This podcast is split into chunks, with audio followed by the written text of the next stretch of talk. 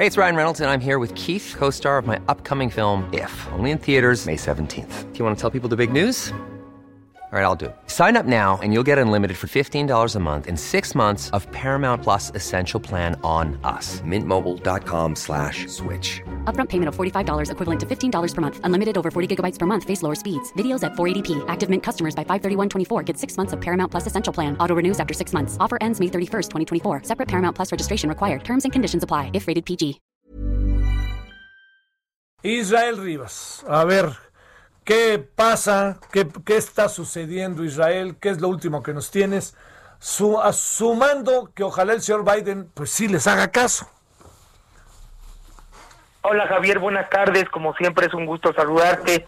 Y, y, bueno, pues este, justamente, pues este tema de la carta a Biden por la sensibilidad en el tema, ya bien lo dijiste, y ojalá pueda también ayudar al gobierno mexicano, pues a resolver esta grave problemática.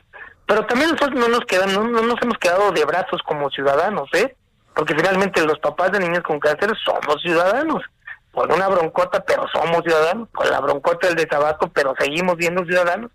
Y fíjate que explorando este ramillete de posibilidades, tú sabes que la Constitución nos faculta y nos autoriza a tener iniciativas ciudadanas o populares, que es lo mismo. Y que en base a eso, pues arrancamos hoy formalmente esta campaña para recabar firmas, para hacer realidad un hecho que es eh, eh, una iniciativa de reforma constitucional y leyes secundarias que garantice, y aquí lo subrayo la palabrita clave, es que garantice de forma integral los medicamentos pediatro-oncológicos, es decir, los tratamientos de forma integral.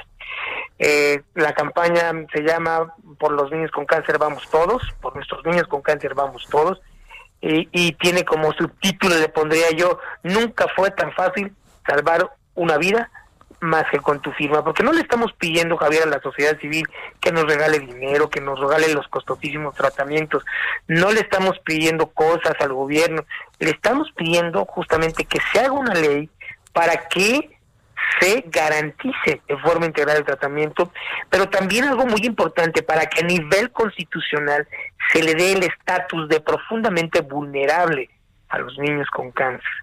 Ya sabemos que, bueno, la Constitución en su artículo cuarto establece que son vulnerables las personas con algún tipo de minusvalía, las personas que porque históricamente han sido explotados como los afroamericanos, los indígenas eh, y algunas otras minorías. Bueno, nuestros hijos son una minoría enferma que el cáncer justamente provoca muchas situaciones muy complejas, entre ellas la minusvalía, entre ellas eh, eh, eh, un problema económico para las familias, emocional, muy grande. Por eso, por eso se llaman enfermedades catastróficas. Y justamente una de las grandes preocupaciones es que desapareció este fondo de gastos catastróficos para garantizar el tratamiento integral de estas enfermedades.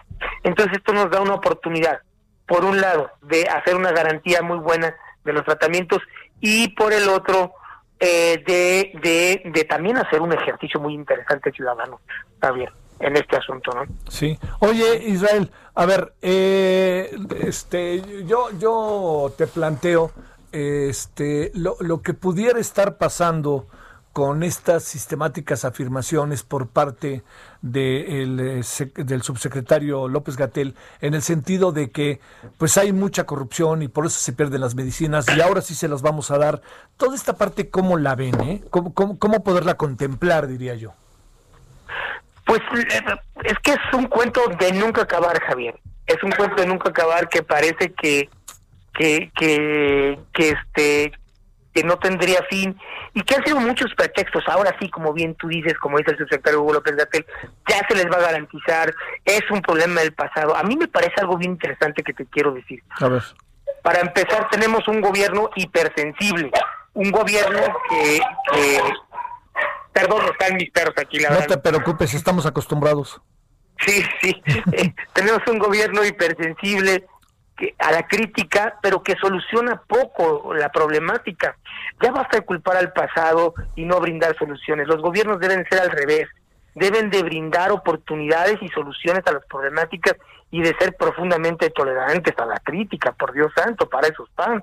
Un ciudadano que no critica, adiós, chao, bye.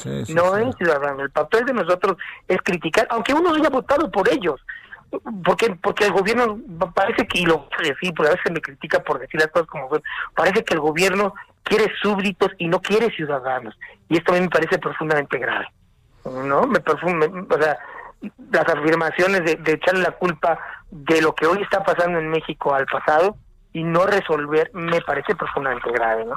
En ese sentido, pues nosotros le hemos hecho un llamado muy serio a todos los gobernantes a que pues ya basta de mirar al pasado y, y resuelvan los problemas de hoy. Y además, pues si no quieren ver fantasmas, que no salgan de noche. Si no quieren que se les critique, pues que hagan bien su chamba. Si no quieren escuchar críticas, pues entonces que haya medicamentos en tiempo y forma en los hospitales, Javier. Sigamos conversando, Israel, y te agradezco muchísimo que hayas estado con nosotros. Gracias, Javier. Como siempre es un gusto saludarte. Muy buena tarde. Muchas gracias. Buenas tardes.